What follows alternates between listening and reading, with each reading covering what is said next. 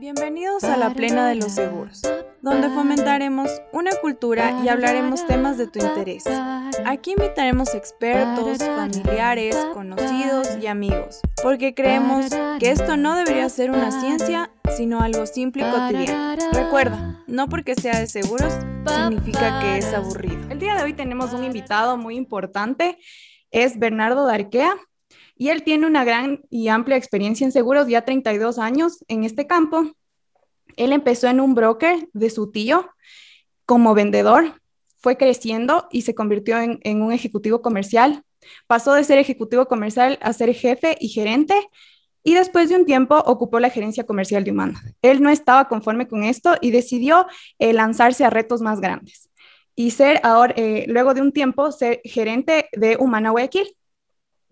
Él, después de mucho tiempo y de haberse desempeñado en estos lugares, y además de ser fundador de Colonial Humana y Colvida, que nos comentó que no le gustó mucho los seguros de vida, eh, se mantiene ahora 21 años en Ecoaprima y él ocupó cargos como vicepresidente ejecutivo y ahora es director ejecutivo. Bienvenido, Bernardo, a la plena de los seguros. Muchas gracias, Nati. Sí, solo una aclaración. No es que no me gustan los seguros de vida, no me gustaban venderlos, pero creo que son muy importantes los seguros de vida. Y de hecho, dentro de nuestra compañía, la parte de, de vida es, es, es, una, es una área que estamos desarrollando muy bien y, y nos, nos gusta mucho, ¿no? Ya, perfecto. Sí, de verdad, sí es muy importante. Tal vez cuando tuvimos la introducción, la introducción, eh, por ahí me perdí un poquito, ¿ya? Eh, Ahora eh, vamos a tratar un tema súper importante en los seguros, el antes y después de los seguros junto a Bernardo. Pero para esto, este podcast tiene una dinámica súper chévere, que es conocer a la persona, además de conocer su experiencia, conocer todos, todo lo que él sabe de los seguros, conocer a la persona. Entonces, cada cierto tiempo vamos a poner una musiquita y vamos a hacerte unas preguntas eh, sobre tu vida, sobre tu experiencia, como tú como persona, porque sabemos que los seguros, además de ser un negocio muy importante y un mercado muy importante, está ahí conformado de personas. Entonces, ¿no habría ningún problema, Bernardo? No, no, para nada. Ya, perfecto. Entonces, tomando el tema del antes y después de los seguros, eh, queríamos saber un poco de esto, de cómo eran antes los seguros y cómo ahora son, o sea, con estos desarrollos tecnológicos, por ejemplo, una de las cosas que yo escuchaba antes es que los seguros, eh, cuando tú ibas como que a cerrar un negocio en una, en una provincia o algo así, tenías que asistir al lugar para convencer al cliente. Y ahora, por ejemplo, no sé, ¿tú qué crees? Esto de Zoom nos acorta los viajes y además que, no sé, ¿tú qué crees con estos temas, por ejemplo, de las ventas de los seguros? Bueno, eh, yo creo que hay que empezar por, por, por, por un, un, tema de, de o sea, uh -huh yo creo que había menos compañías de seguros y había mucho menos corredores de seguros. Creo que se manejaba con mucho más eh, eh, lealtad o caballerosidad en el tema de los seguros y la palabra eh, era mucho más importante que ahora. Creo que eso ha cambiado eh, mucho la dinámica del mercado de seguros y nos ha hecho que eh, cada empresa pues tengamos que defendernos en nuestro espacio de una forma distinta, ¿no?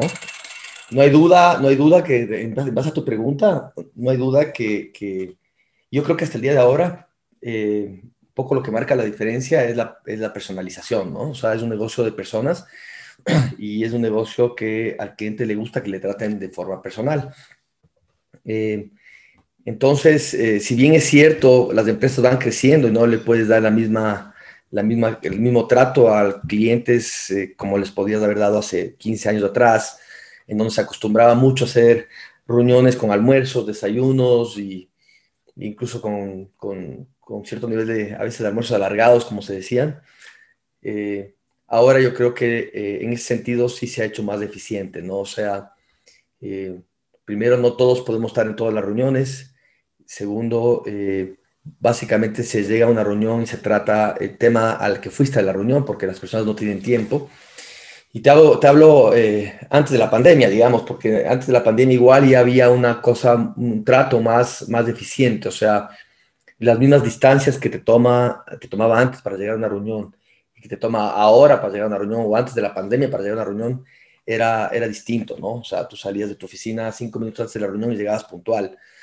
y, pasó un tiempo y los primeros diez minutos de la reunión se, se trataba del, del tráfico perdón por llegar tarde, pero no te imaginas el tráfico. Y siempre había la excusa del tráfico, que no era excusa, o sea, en verdad es una realidad lo del tráfico, pero, pero eh, cambió la dinámica. Entonces, muchos clientes incluso ya te decían, no, no, no, no vengas, no importa, tratemos por teléfono, mándame un correo y, ya dejemos así. O sea, ya había menos cantidad de reuniones que, que hace 15 años atrás. Post pandemia, bueno, ha cambiado totalmente la dinámica, o sea, el, aprender a utilizar este mecanismo que estamos teniendo contigo, que es el Zoom, por ejemplo, yo creo que es, le hace, nos pone a las empresas un reto súper importante eh, del manejo de las reuniones, eh, la dinámica de las reuniones y evidentemente eh, te, hace ser mucho más efectivo, mucho más claro y creo que los negocios ahora se cierran en, en tiempos más rápidos, digamos. O sea, eh, el mismo hecho de, de, no tenerle al cliente al frente, de pronto se le hace más fácil al cliente decirte gracias o decirte renueva o te voy a dar el negocio, sin mayores preguntas, ¿no? Eh, esta dinámica va a, seguir a, va a seguir a futuro. Yo creo que ha sido una oportunidad que nos ha dado la pandemia de, de hacerlas de las empresas más eficientes, eh, bajar de conforme considerable el, el, el, el, gasto en cuanto a movilizaciones, eh, eficiencia en tiempos y, y por supuesto que, que, que, haya mejor calidad de vida para muchas personas, ¿no? y, pero, ¿cómo sientes ahora? ¿Es más fácil cerrar un negocio o más difícil? Porque cuando estamos de frente, como tú mismo comentaste, puedes comentar hasta cosas como el tráfico o de, de, tu vida como personal también, pero cuando estás por Zoom, como comentaste, es a lo que vas, a vender o a comprar o así. ¿Es más fácil o más difícil? Yo creo que es más, a ver, de hecho, para los que somos vendedores de, de, de, nacimiento, digamos, tenemos de la sangre en las venas la, la, venta, creo que es más difícil vender por Zoom que vender de forma directa. O sea, eh, pero, pero claro, creo que por eso te digo que yo creo que el, el manejo a través de Zoom o a través de videollamadas o videoconferencias nos hace ser creativos.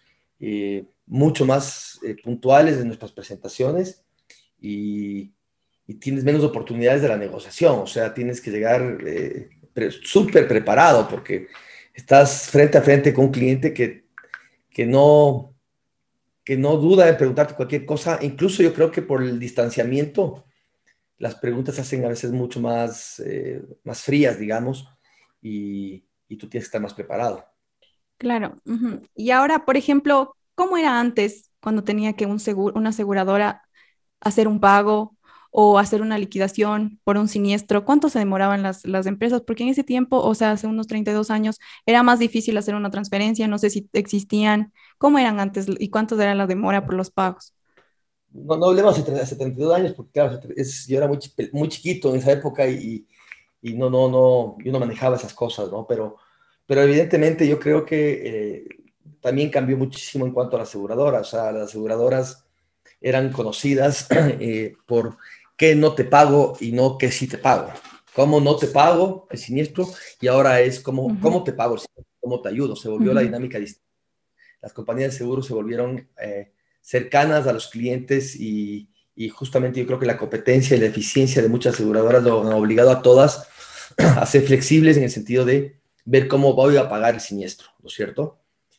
Eh, antes, evidentemente, yo creo que había más demora en el pago de los siniestros por todo el papeleo que había que entregar, físico, inspecciones de una forma distinta, eh, y evidentemente era una, una, liquidación con cheque, ¿no es cierto? Que incluso era, dependiendo si es que el cliente aseguraba en sucres o en dólares, el siniestro salía en sucres o en dólares.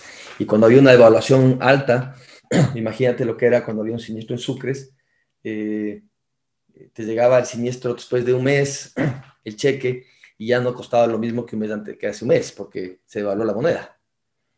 ¿No es cierto? Entonces, eh, la recomendación, me acuerdo en esa época, era que aseguren en dólares, pero claro, muchos clientes también se arriesgaban porque eran exportadores, pero los, los que manejaban el negocio local se les complicaba más porque ellos recibían su dinero en sucres, pues. Entonces, tenían que pagar las primas en dólares y también se jugaban el pellejo con el tema de la devaluación. Había, había muchísimas cosas, había muchísimas cosas. Recuerdo que, por ejemplo, en cuanto a siniestros, te cuento eso, creo que ahora es mucho más deficiente, ¿no? Porque ahora ahora eh, hay el siniestro, finalmente tú tienes que probar si hay siniestro o no hay siniestro, eh, y una vez que pruebas que hay siniestro, se entrega la documentación, que sí se ha hecho mucho más fácil, hay menos documentación que entregar, los ajustadores de siniestros se han vuelto más eficientes, y básicamente el momento que ya está el tema en los talleres de carros, básicamente es una orden de salida sin pagar.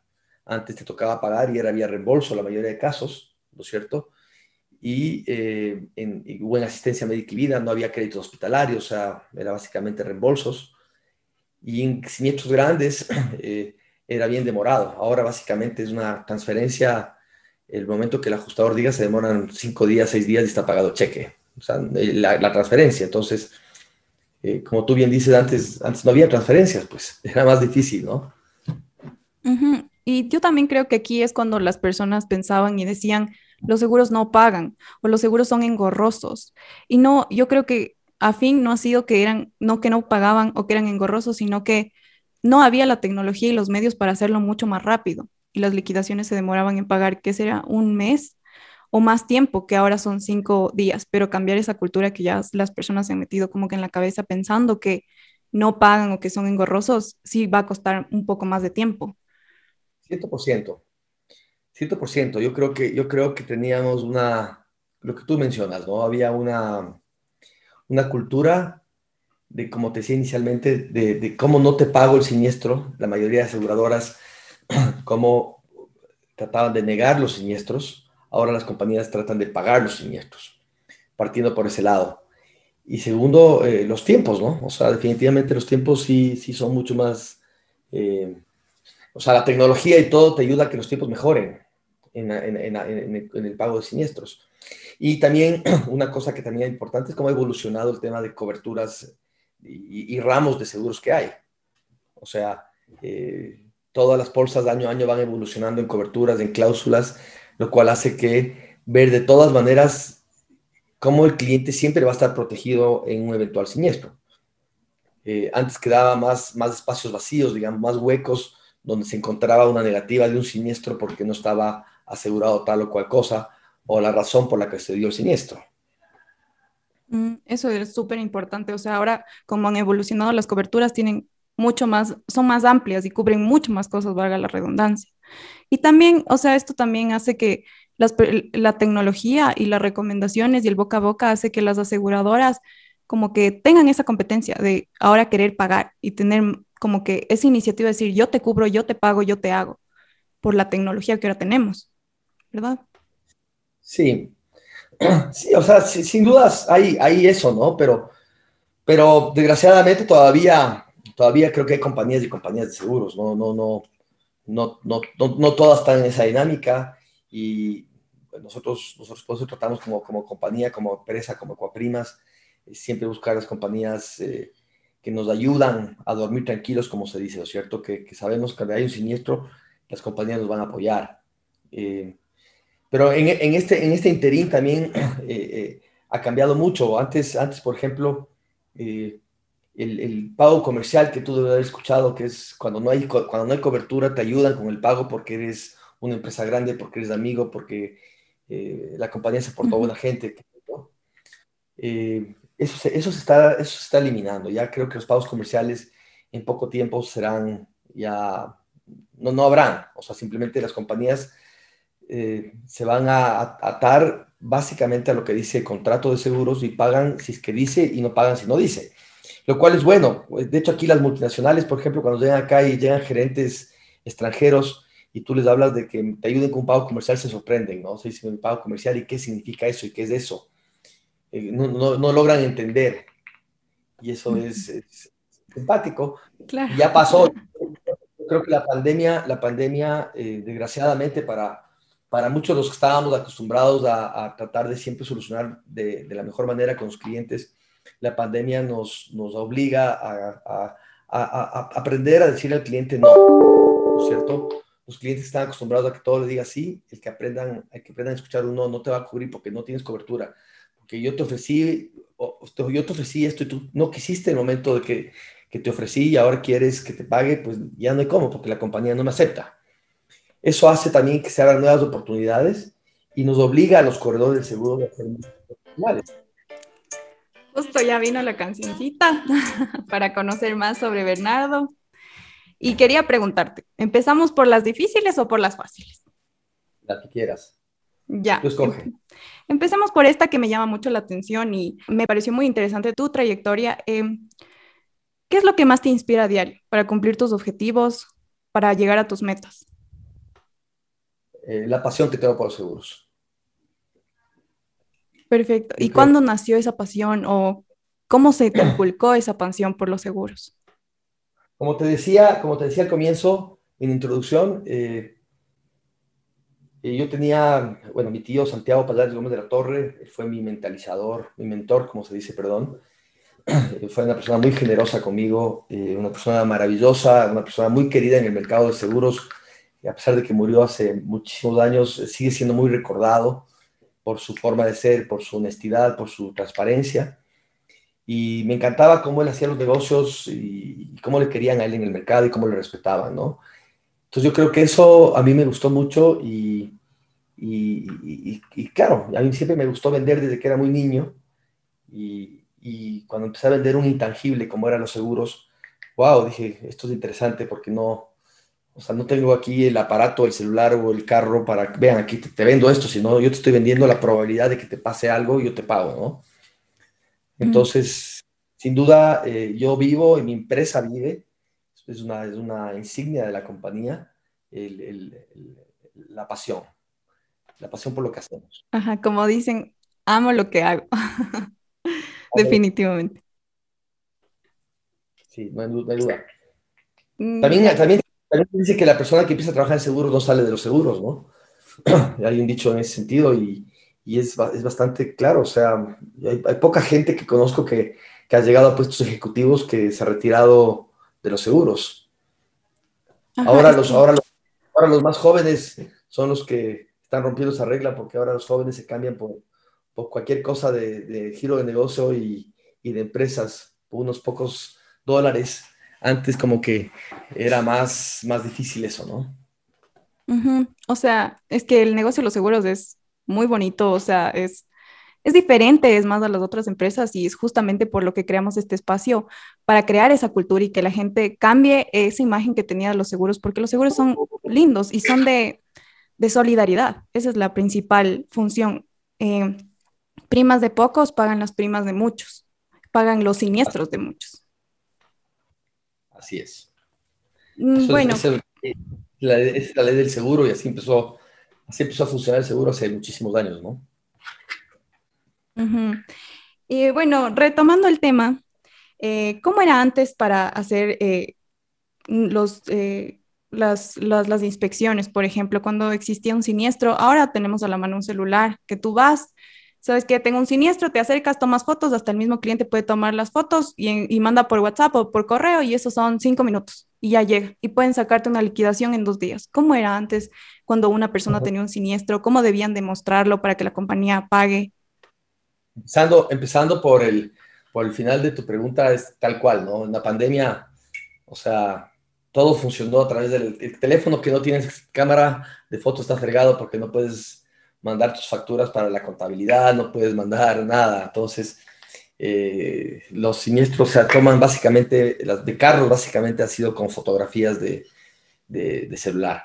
Antes, efectivamente, era, era, llegaba el inspector, te golpeaba la puertita, soy el inspector de tal compañía, pase, o el cliente tenía que ir, digamos, para carros nuevos que querías asegurar, tenías que ir tú a veces a la aseguradora o el inspector de la aseguradora llegaba a tu casa o a tu oficina y eh, te tomaba las fotos de todos los lados del carro, tomaba ciertos datos y se llevaba y te daban cobertura o no te daban cobertura.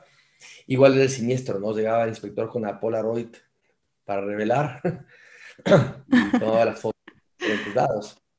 Eh, en las grandes inspecciones, grandes inspecciones de, de, industrias, era, era, fabuloso, ¿no? Porque llegaban muchas veces con videos y otras veces eh, con, con, cámara de fotos y se tomaba fotos, se pedía permiso para tomar las fotos. Bueno, hasta ahora se pide permiso a los clientes para tomar fotos en inspecciones, pero era chistoso porque, claro, la posición, o sea, la posición era de fotógrafo, ¿no? tú sacas el celular de bolsillo y tomas tres fotos del mismo sitio y una de las tres va a salir bien. En cambio, tienes que asegurarte de que la foto de la máquina X, Y, Z salga súper bien. Entonces, eran inspectores, fotógrafos profesionales. Claro, y la claridad de las fotos también no creo que era tan buena como ahora tenemos con cuántos píxeles ni nada. Entonces tenías que como ser preciso para tomar bien la placa, el chasis.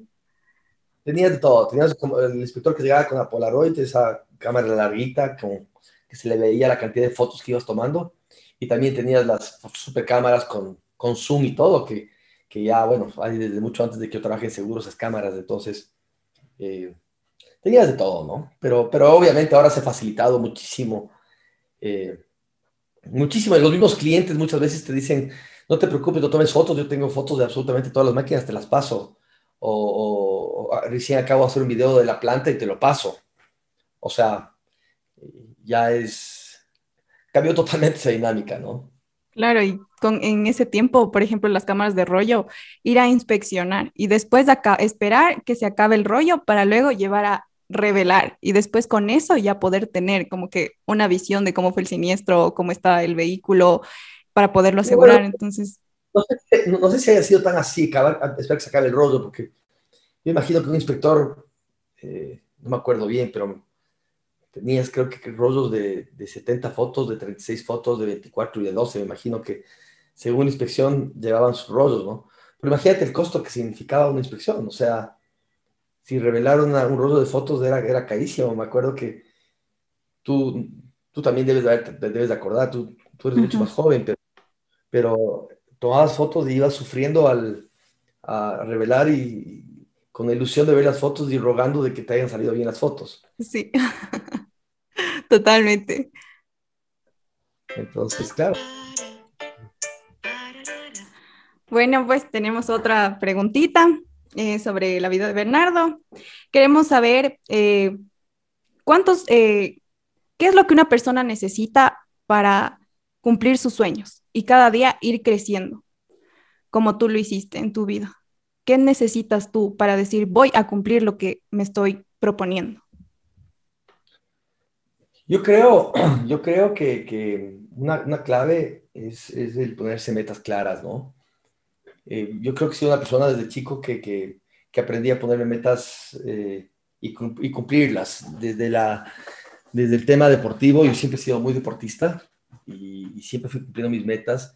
Y en el tema profesional, por supuesto, eh, proponiendo, o sea, nosotros, nosotros y te hablo como empresa, nos propusimos estar en, entre el año 2000, 2020 entre los primeros cinco corredores seguros del país y creo que ahora somos el tercer corredor seguro del país.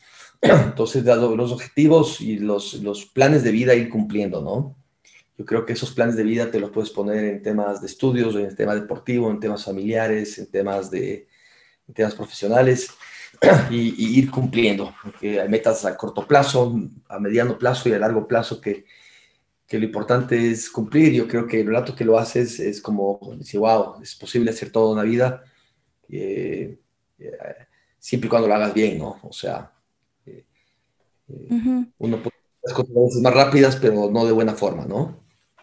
Claro, de hecho, creo que todo el mundo ha escuchado Ecuaprimas, no solo en el mercado de seguros, sino en general sí ha escuchado Ecuaprimas, pero yo creo que en ese camino de leyes de haber escuchado a Bernardo que sabes que mejor no lo hagas, creo que no te va a ir bien, o sea, esos, esos comentarios que a veces decepcionan, ¿qué crees con eso? O sea, ¿ha sido un impedimento para ti?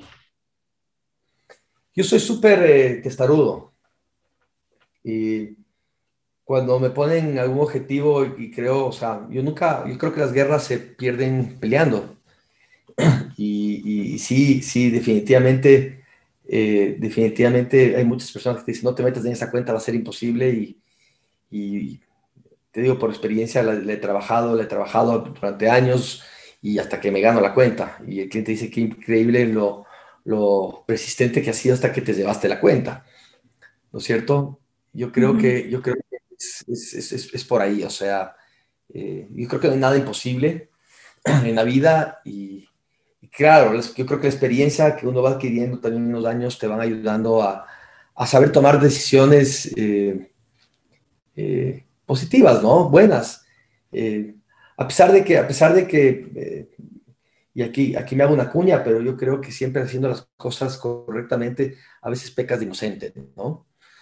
Y, terminas, eh, terminas perdiendo por, por o sea, perder es un decir, terminas perdiendo por hacer las cosas correctamente.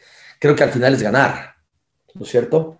Pero, pero de pronto perdiste el tiempo con gente que no iba a actuar o sabías que no iba a actuar como tú actúas nosotros tenemos un principio que decimos no hacemos a los demás lo que no nos gusta que nos hagan, ¿no? Y, creo que eso es una forma de vida que tenemos y que tengo al menos en mi vida personal también. Y, y bueno, así que de acuerdo a tu pregunta, para mí no hay nada imposible, eh, hay que tener sentido común y, y, creo que tienes que aprender de las experiencias. La única forma de aprender es de las experiencias, ¿no? Nunca, nunca terminas ni dejas de aprender y nunca terminas ni dejas de sorprenderte eso sí es muy, muy cierto. Y ahora retomando el tema, antes cómo eran, por ejemplo, eh, las entregas de las pólizas, los tipeos, cómo hacía la gente, porque por ejemplo una póliza normalmente tiene unas, ¿cuántos eran? Unas 10 hojas. ¿Y cómo hacían o cómo era en ese tiempo para, porque ahora existen sistemas que, por ejemplo, ya te, ya te dejan todo escrito, tú solamente haces pequeños cambios, pero en mi época ya asistía a los sistemas, o sea, de hecho, cuando yo entré a trabajar en Proseguros, una de las cosas y una de las anécdotas que siempre cuento es el fax. La primera vez que yo vi un fax fue en Proseguros cuando entré a trabajar. Y era chistoso porque era un cuarto como hermético que podían entrar personas contadas con los dedos. Era un cuarto cerrado de vidrio donde le veías al fax de ahí, era como un robot, ¿no?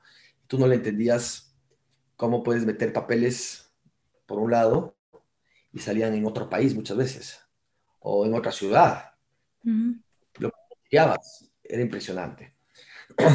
En mi época ya había, casi todas las, personas trabajábamos con computadora, digamos. Eh, ya se enlazaba a un sistema, digamos, que, había un servidor, que también era un cuarto hermético. Bueno, ahora los servidores normalmente están en cuartos también muy, herméticos, pero era totalmente intocable. Pero no dejaba de ver las, las, máquinas de escribir todavía para, para la emisión de aplicaciones, por ejemplo, de seguros, de transporte.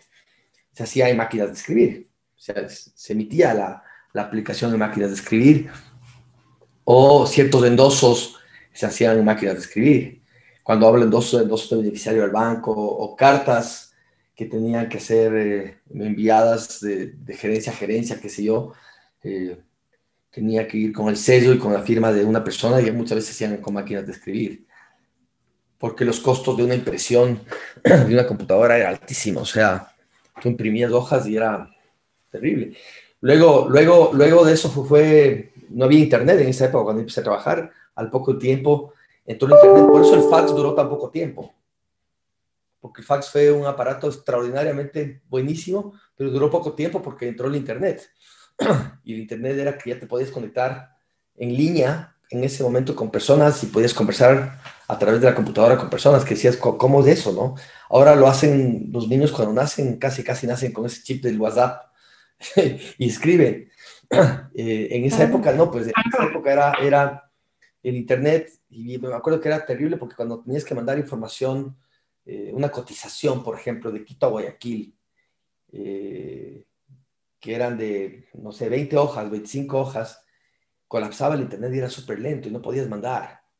Y eras, y eras terrible, tienes que pasarte a veces horas de horas de horas tratando de que tengas una buena señal para poder mandar.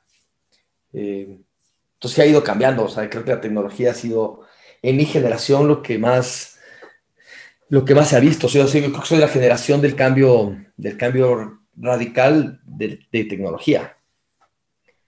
Y cuando ya vino el Internet, ¿cómo ustedes como los, hacían la entrega de las pólizas? Porque, por ejemplo, ahora lo que hacen es ya cierran el negocio, eh, ya solamente eh, pasan la información a la aseguradora, como inspecciones en caso de vehículos, en, otros casos como de vida, los, eh, todos los certificados médicos y eso, y de ahí ya solamente mandan de manera electrónica. Se puede mandar después de la pandemia, porque antes también la gente todavía necesitaba el papel para sentirse asegurado. Antes, si es que era de ciudad a ciudad, ¿cómo hacían? cuando ya existió el Internet, obviamente, porque el fax ya sabemos que mandaba de ciudad a ciudad. O sea, a ver, el fax, el fax, igual cuando se mandaba un fax, te mando ahorita un fax de confirmación con mi firma y mi sello, era como, wow, y, ya está aquí. Y era en un segundo, ¿no? Metías el papel por un, por un aparato con un rodillo y salía al otro lado el aparato y, te daban por teléfono, ya recibí tu fax, gracias. Y esa era como una confirmación.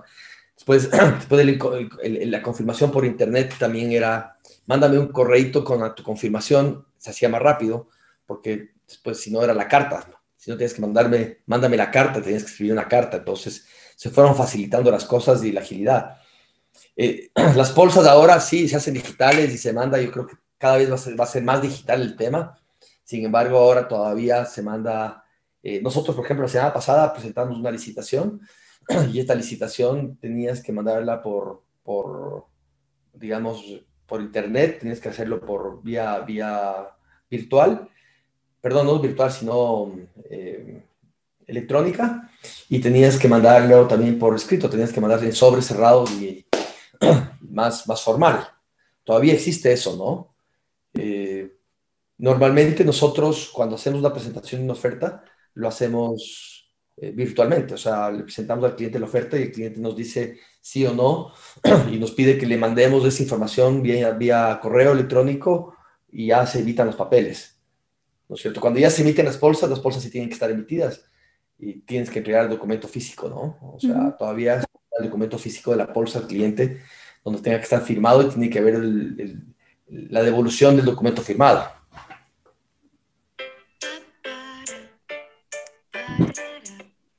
Bueno, pues em, otra de las preguntitas que tenemos para Bernardo. Eh, ¿Cuál ha sido el, el momento más feliz que ahorita se te viene a la, cabeza que has tenido? Además de los seguros, o sea, en tu vida, ¿cuál ha sido ese momento que dices, este día fui la persona más feliz? Es una pregunta súper difícil, ¿no?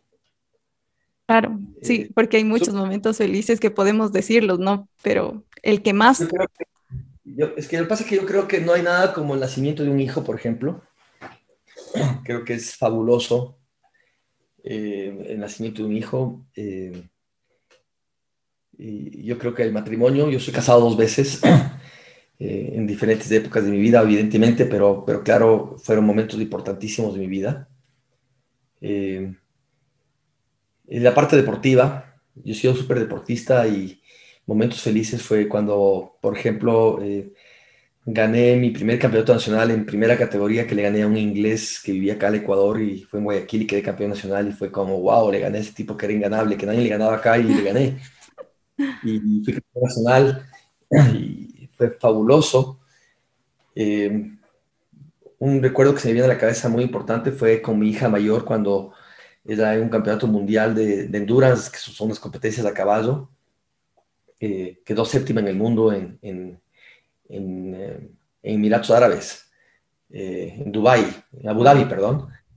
Y ver entrar con la bandera del Ecuador, cuando partieron más de 100 caballos y ella llegó en el séptimo lugar, fue wow, como diciendo, increíble, estamos en la... O sea, fue como haber sido campeón mundial, digamos, ¿no? Creo que son momentos que me vienen a la cabeza súper importantes de mi vida pero creo que yo he tenido la bendición, eh, en verdad, de tener muchos momentos felices, muchos momentos felices. Eh, como te decía, desde el nacimiento de mis hijos, eh, estoy casado cuatro años con mi nueva esposa y, el día que me casé con ella fui muy feliz también. o sea, he tenido la bendición de tener unos grandes amigos, mis hermanos son espectaculares. Entonces, somos, son gente y, gente y momentos que que vienen a mi mente de mis abuelos, de mis primos, es impresionante. Eh, la pregunta es tan, tan amplia, tan linda que, que te puede cambiar el día. O sea, tú puedes, de hecho, hay, hay muchos coaches que te dicen, empieza el día eh, pensando en momentos felices que has tenido en tu vida. Y creo que tu día puede cambiar totalmente. Sí, de hecho sí. O sea, la experiencia de vivir, por ejemplo, lo de tu hija que fue séptima en el mundo, wow. O sea, hasta a mí se me hizo la piel de gallina, wow.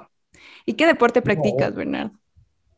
no te puedes imaginar, eh, no te puedes imaginar lo que significa eso eh, en, el, en, el, en, la vida de uno, ¿no? O sea, porque yo, yo, yo he sido deportista toda mi vida, del colegio, me acuerdo, yo pasaba los años por los puntos que me ganaba por cada selección que estaba en el colegio, o sea, hasta el ping-pong del colegio para ganarme puntos. Entonces me encantó siempre el deporte, eh, he sido muy aficionado a los toros, y, a, los caballos. Eh, pero mi principal deporte, digamos, en, buena parte de mi vida, jugué 21 años de vida squash. Eh, fui 12 años campeón nacional. Eh, logré representar al Ecuador en campeonatos panamericanos, mundiales, sudamericanos. creo que no hay cosa más hermosa que representar al país. jugué profesionalmente. Me puse un objetivo que es tal vez de los pocos objetivos que no he cumplido en mi vida, que fue llegar a estar entre los 100 mejores jugadores del mundo y llegué al 101.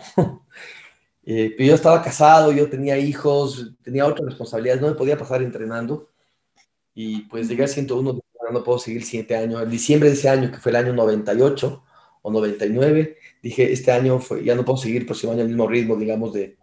Y bueno, fue un objetivo, pero fue fabuloso. Eh, y es lindo ser de alguna manera reconocido como hasta el día de ahora como un, buen jugador de, esa disciplina de squash, digamos, ¿no? Y luego de eso funcionamos en el deporte ecuestre, que, que, siempre ha sido muy cercano a mi familia desde que éramos niños, el, endurance, que es un deporte ecuestre, que es el deporte ecuestre de mayor crecimiento en el mundo del deporte ecuestre. Y, y haber logrado este tema con mi hija mayor, que que, viajamos por muchas partes del mundo, competió a tres mundiales o cuatro mundiales, a ver, un mundial juvenil, dos mundiales de mayores y compitió eh, muchos panamericanos y competencias internacionales con muy buenos resultados, llegando a estar eh, entre las cinco mejores jinetes en binomios del mundo, por ejemplo, en un ranking mundial y verles llegar con la bandera del Ecuador realmente en ese campeonato mundial fue algo que no nos imaginamos nunca. Y ahora tengo a mi hijo menor eh, de campeón nacional de endurance, eh, en categoría juvenil, tiene 14 años y, se proyecta hacia adelante. Entonces, eh, yo ahora practico el pádel, que es un deporte nuevo relativamente en el Ecuador, pero bastante que ver con el squash, digamos, menos, menos fuerte, pero soy feliz jugando pádel y monto caballo, hago endurance también, pero ya desde el otro lado, ¿no? O sea, soy una persona que me dedico más a entrenarles a mis hijos y que, y que ellos, y acompañarles a las carreras que me encanta también. Y es muy interesante porque las personas dicen, una persona con tanta responsabilidad que es empresario, ¿cómo le queda tiempo? Y está demostrado, o sea, cuando uno se reta y quiere cada día ser mejor persona, hay tiempo para todo.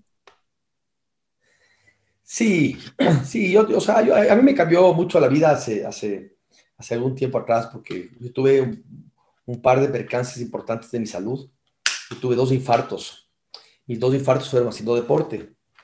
Entonces, eh, después del primer infarto, como que tomé ciertas decisiones de mi vida, eh, pero que te olvidaste, ¿no es cierto? Te olvidaste de que tuviste el infarto porque finalmente estabas con una dinámica, sigues con una dinámica distinta del trabajo, trabajo, trabajo, trabajo. Pero tuve mi segundo infarto y dije, no, pues, o sea, yo creo que es, como se dice vulgarmente, chulla vida y, y, eso me enseñó a valorar que, que, tienes que dar tiempo a las cosas y que creo que nadie es indispensable. Yo creo que eh, por suerte hemos creado una empresa muy, muy buena, eh, totalmente autónoma en el sentido de que tenemos gente que sabe tomar decisiones, trabajamos mucho para que la gente tome decisiones, eh, empoderamos mucho a las personas en ese sentido.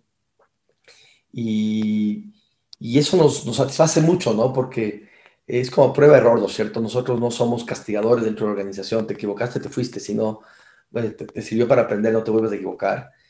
Y eso hace que tengamos más tiempo y que por lo menos yo pueda tener un poco más de tiempo en, en, hacer mis cosas personales, ¿no? Y para concluir eh, ya el tema de los seguros, de la parte del antes y el después, algo que se me haya pasado, algo que tú recuerdes, Bernardo, que nos puedas compartir que ha cambiado la historia de los seguros? Sí, yo creo que lo más, lo más importante, lo que, lo, más, lo, que más ha cambiado es, bueno, la parte tecnológica, evidentemente ha ayudado mucho a ser más eficientes los seguros.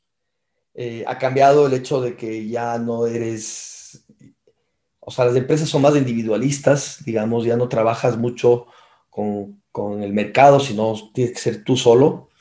Antes había mucha unión del mercado de seguros, entre las compañías de seguros, los corredores, eso, eso sigue pasando, pero ya no al nivel tan personalizado como era antes.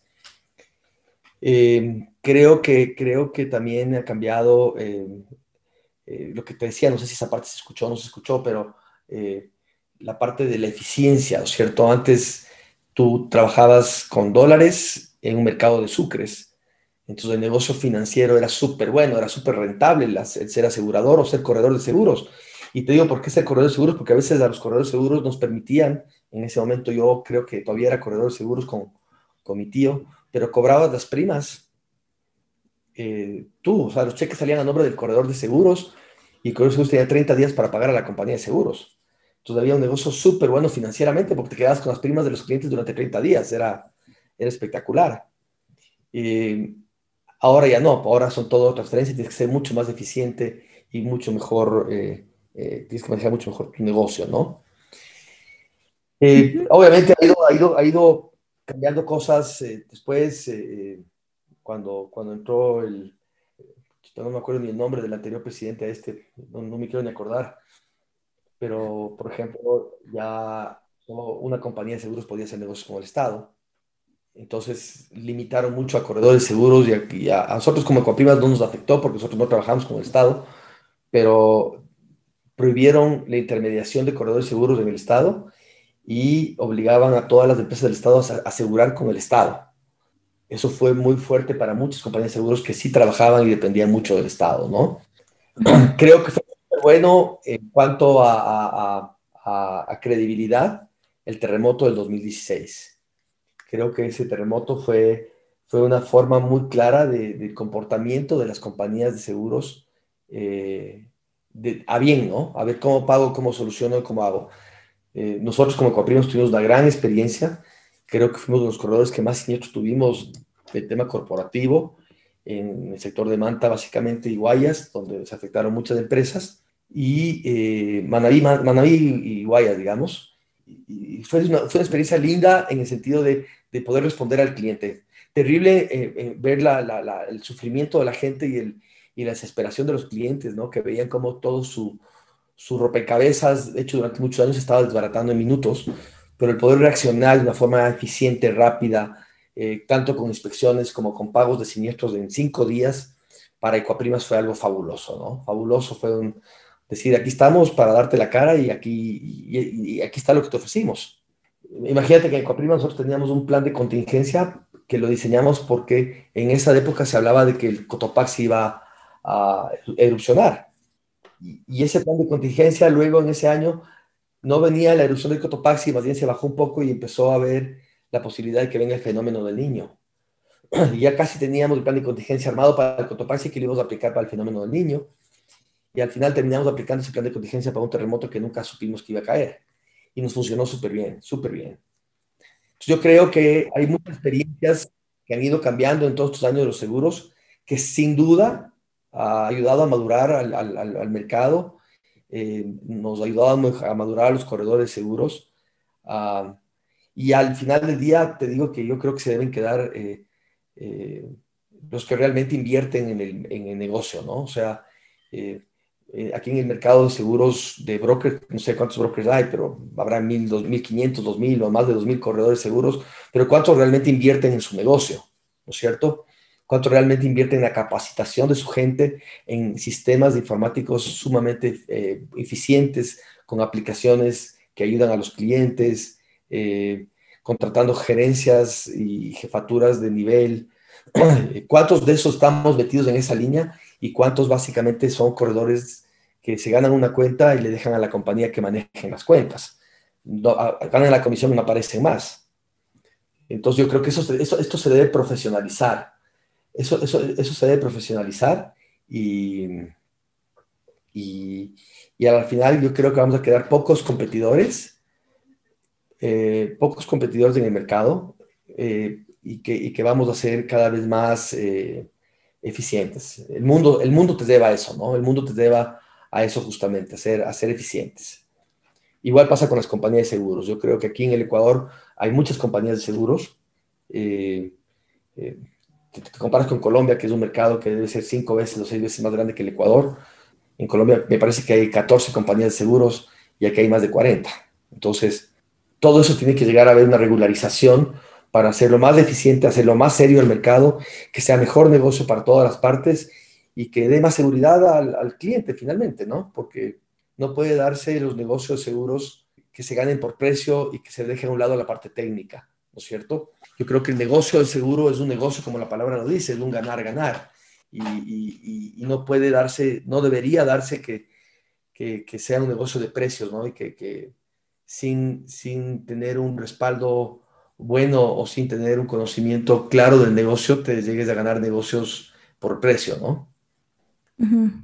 Muchas gracias, Bernardo, por tu aporte. Hemos aprendido un montón, muchas frases que se nos ha quedado de este, de este podcast. Eh, queremos agradecerte y darle un aplauso al, al invitado. Muchas gracias, Nati. Un gusto a poder aportar.